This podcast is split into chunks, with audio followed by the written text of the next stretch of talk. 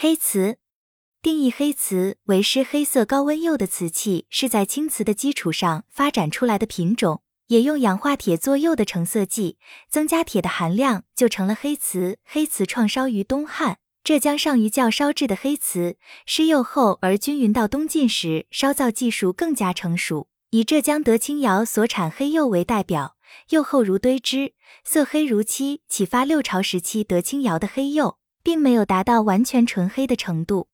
但它的出现，丰富了瓷釉的色彩，为后来的乌金釉。铁锈花釉等奠定了基础，因而具有十分重要的意义。